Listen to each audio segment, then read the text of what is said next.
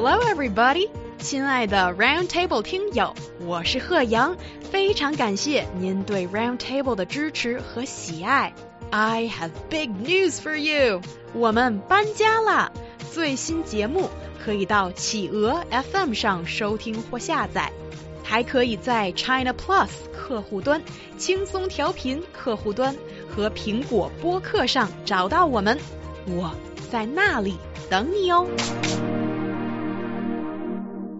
in a flashy new talent contest called the Rap of China or 中国有嘻哈, participants vie for golden chains that spell rich.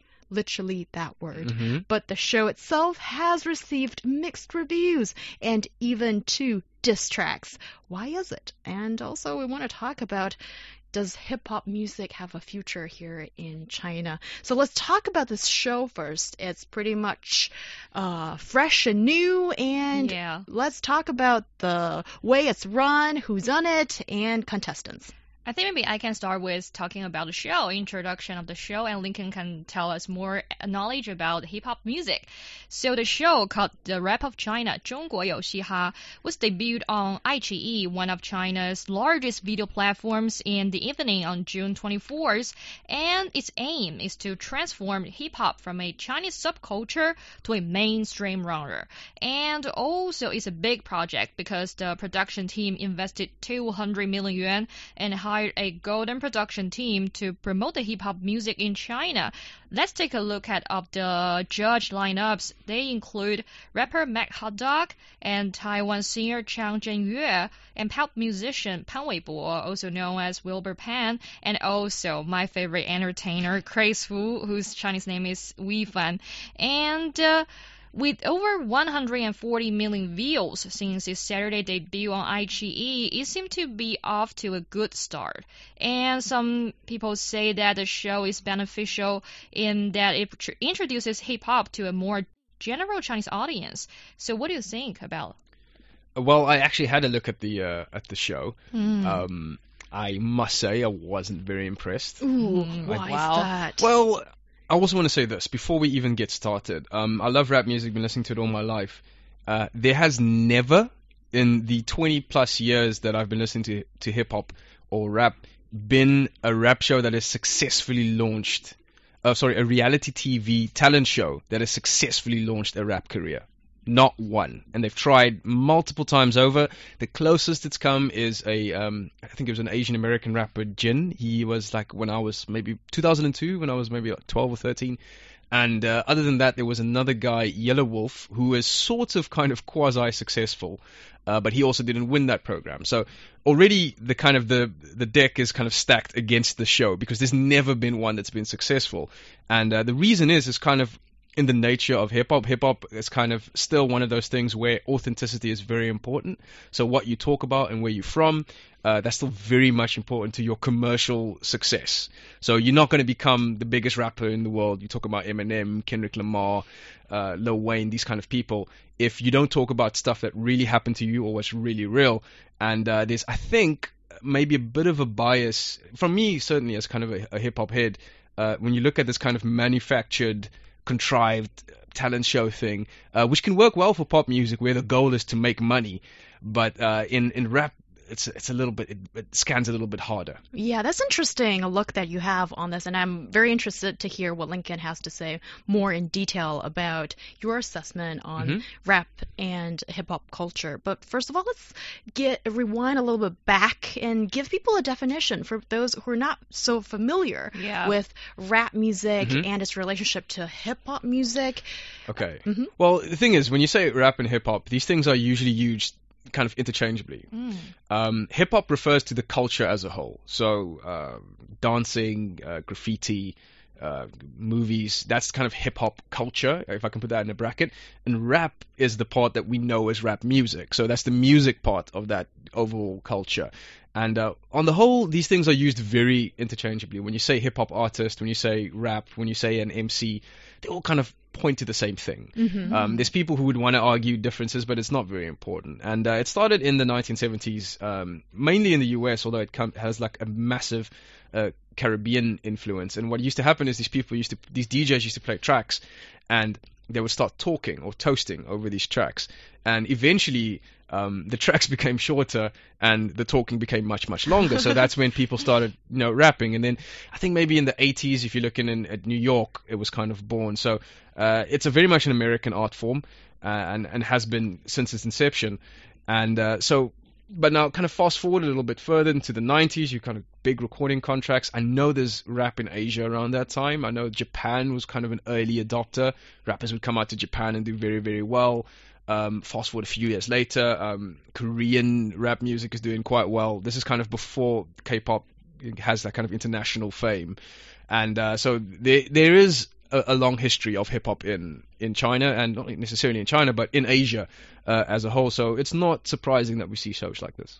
Yes, and also one thing that it's sort of my personal look at rap, and I'd love to uh, see if um, I got it right here, Mhm. Lincoln, is that rap for me is that um, these uh, people are using your your your voice uh, of in a speaking form hmm as the instrument. So instead of like uh, singing, usually, like when you're using your voice to sing to tune, this is you talking maybe at a very fast speed in with with some music in the background. Yeah, I'm I'm very kind of apprehensive about talking because that's kind of what your dad says when he talks about rap music. Is you know, it's, oh, they're just talking, but it's not. There's there's there's actual. Uh, there's an actual craft to it. There's an art to it. There's this thing, the flow, like kind of the way you put words together and the way that Mhm. that flow matches the beat that you've chosen. So uh, that's why I can listen to rap in different languages, and maybe I'm taking in 30%, 40%. But if the flow is good, if I can tell that this person is, you know, in the pocket and they're in the groove, then I Mhm. can still enjoy it. I can still, I can still uh, garner something from it. Yes, I saw you were really having a bit of fun there Yeah, watching was- that show. Although the uh, can I say lyrics or the rap, the words weren't necessarily something that maybe you can take in Mhm. uh, in its full scale. Mhm. And also, why is it in rap and his hip hop music is that people think this attitude or authenticity is so important to the rapper? Okay, well, it, it kind of comes from the people who, who, who made it. So rap was always going to be an outsider genre. You, you had the established music, which was uh, you had your pop, you had your rock music, you had your soul music, and um, the kind of people, young black men ma- mainly, who made who made rap music. And so there was uh, a lot of kind of a tie to your street authenticity. Now, I should say that also a lot of rap music comes from um, there's an element of criminality. So people who had to uh, overcome a lot of uh, criminality in order to make it into this business. And there's a big thing about rap is you you talk about maybe 80% of all rap music is about how you rap better than other people. I can guarantee you. Um, having and then the other 20% is how much more money you have than other people. So uh, that's very important. This kind of myth building, and uh, it has to be authentic. People have to believe that you know you came from where you say you from the streets. You have more money. That that was very important to rap, and only until fairly recently, I think, has it started to move more towards the back.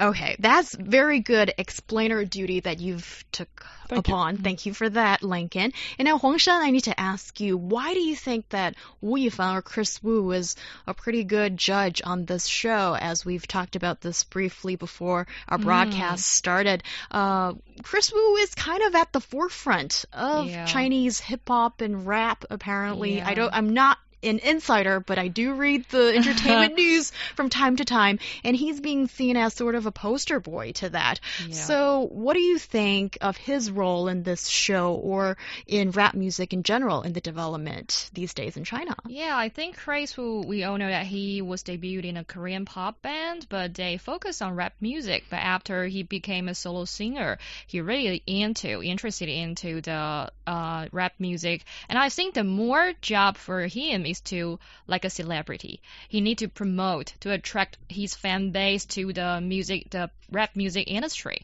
And I think I have a personal story from my friend back in Sydney. And a girl who is a fan of Chris Wu. She joined this show.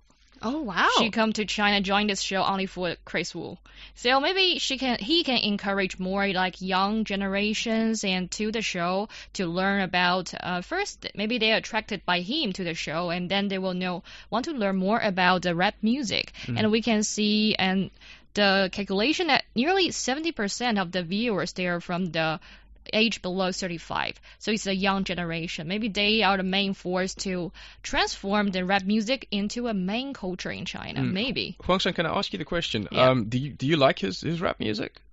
Yeah, pretty much. Like his songs are pretty cool, Mm. like Juice for the as the promotion song for Mm. Triple X, and also Bad Girl, maybe. Yeah. But can I ask you another question? Yep. Um, do you listen to any other rap music? Yep. Okay, what what else do you listen to? Uh, like Eminem. yeah. Okay, so yeah, so and Eminem, also so you- some South Korean like G Mhm. Dragon. Yeah. Yeah.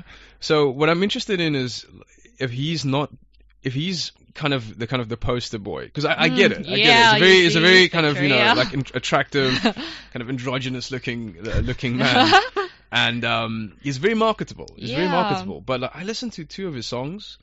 Um, and you can kind of crucify me for that not being Yeah, enough it's to, okay. to enough to judge. But he didn't strike me as particularly yeah. good. I think his image is very, very Mhm. slick, Mm. and as such, for the show, they definitely need that kind of image. You need a kind of a, you know, an anchor to Yeah. draw people in.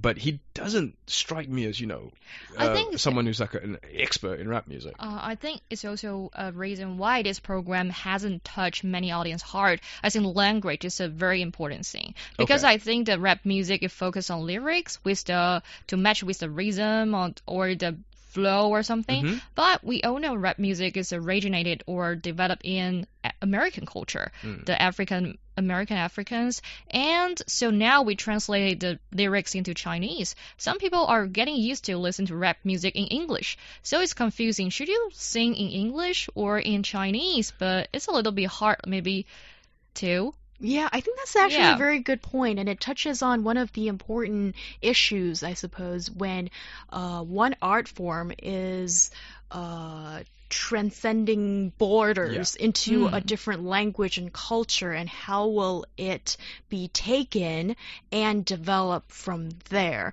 Because um, actually, I was watching this show a bit, and I can't remember the two's the duo's name, but uh, there were uh, these two contestants that were s- not singing, excuse me, rapping using Sichuan dialect. That's very Ah. cool. It Yeah. was complete dope. That completely dope. That's fantastic. I absolutely love that. And yes, and I thought that uh, the rhyme was really good, and go. also it's um, taking a foreign art form into um, into the hands of Chinese locals and I- I- turning I into something I think of it's fantastic. own. I think it's fantastic. I think rap is never going to grow if it's only done in one language and done by certain kinds of people.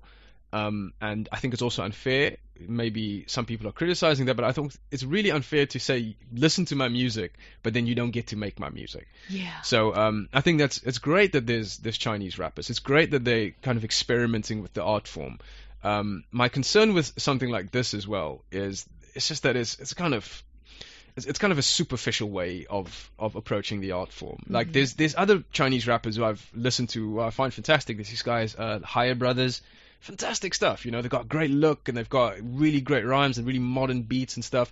But um, for th- something like this, I want to go so back to something I said at the beginning. There's never been a a reality TV rap show that's made a star Mm-hmm. because of that notion of authenticity, that notion of you know you've got to really know what you're talking about, you've got to come from where you're talking about, and I actually think you know that, and this is might be a bit of a strong statement. I think a, a really serious good rapper should not be caught dead near this show, in my opinion. Mm. Oh wow. Okay, I see what you, what- you have a very strong look at mm-hmm. this. Yeah. And but I I guess I'm a little bit more open to maybe possibilities in the future. I wonder if it's being promoted properly, or if it's got a different group of audience, then maybe rap music will be taken and understood and appreciated in a different form. But I think the understanding of it might deviate from the original definition of what maybe rap music could be. Well, yeah, even then, there's people who, who didn't make it in here, um, and they've written diss tracks, which is a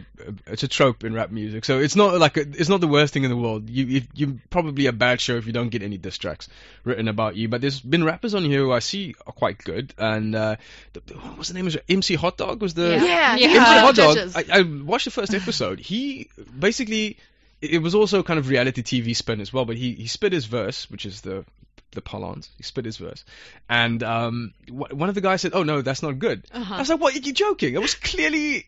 It was way ahead of some of the other people there, but then of course you need a reality TV show. Yeah. You have to create drama.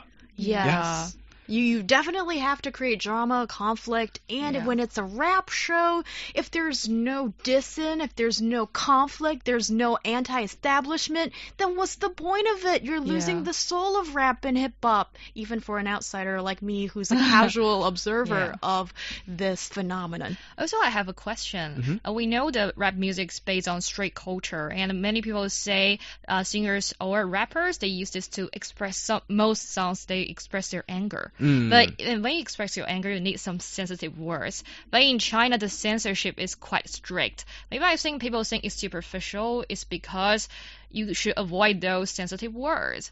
So, do you think it lost its kind of soul for rap music?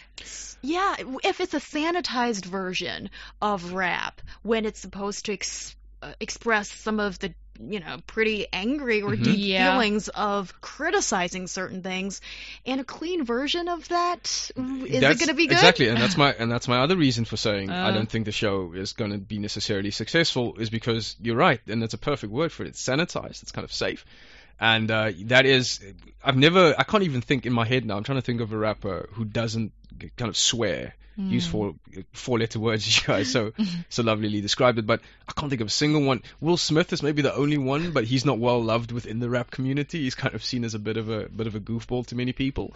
So that's also going to be part of it. If these guys or these or these girls, for whatever matter, they want to come forward, they want to they want to be part of this rap culture, they want to rap well. Um, you know, sometimes they're going to go to places that are uncomfortable uh, for for viewers, for listeners, but that's part of raps. And if you kind of take that away, I feel like you you- you're taking one of the one of the legs away from the from the genre. So it is again, I don't see a lot of um, I don't I don't see a lot of hope for this. But uh, my final thing I would say about that is um, it's it's China. Um, the rap music is just kind of getting started. It's been around for a while, but it's only just moving to mainstream prominence. So there's no reason why this couldn't work. Mhm. You know, you know, it could be a different thing altogether. It's not. You can't just take the the model from one country to another country and expect it to work in everyone in the same way. So there's no reason the show uh, the show can't do it. I don't think it will, but you know, who knows? Yeah, who knows? And so far, only one episode has aired Mhm. on air uh, online, and also the part that I remain curious, and I think maybe I'm just really interested to see how this will pan out. Is um, China doesn't necessarily have our own rap or rap equivalent kind of uh, music genre ourselves, and I think uh, as Chinese people, most of us, I'm sure there are some music connoisseurs that are, are uh, very avant garde and ready to take in these new things, but for the general public, I think we're more prone to enjoying uh, songs maybe with of a ballad form, or Yeah. there is a clear, like a, a song flow to follow, and that's why jazz is a bit hard for us to grasp sometimes, and also rap. Um, it doesn't necessarily have that that tune for you to follow, and I think a lot of it is heavily dependent on what is being said, and that is not something that traditionally we're easy to appreciate. So I wonder how this this will develop uh, in the tastes of Chinese people. As you can see in the view hits, that this is garnering attention. So, what do you think of that, Huang Shen? Do you Yeah. think it's easy for, for the younger generation maybe to appreciate? I, I think it's pretty hard because now we regard uh, rap or hip hop music as the underground music. So I think it still need a large fan base. Maybe they that that's why they chose Chris Wu. They think he can influence a lot of young girls, young boys, and to follow the trend. And uh, but I think there are still some barriers to promote into a larger scale. Of course, and when it comes to any art form, uh, one part of it is learning how to do it well, Yeah. but the other part of it as well is educating your audience in how to appreciate it well. It's the same thing with everything else.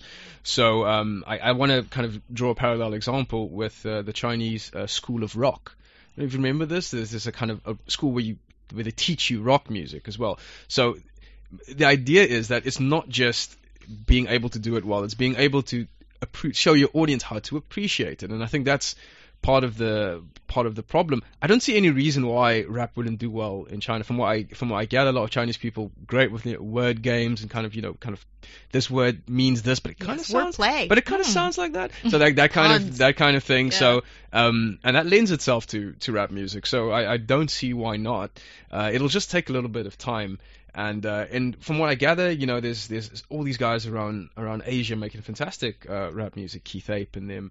So there's no reason that that won't kind of filter through. It just it depends on what form it'll eventually take. Yes, and so far I think the form is a more accessible form for Chinese people. That is, I'm afraid that, um, uh, well, I I guess people of this show will know that I am a fan of the way G Dragon dresses. Okay. Yeah. Yes, and his music is is okay. I know he's got legions of hardcore fans out there, but I think um, him and Chris Wu, both of them, they play the role. They look the role, but are they really the musician?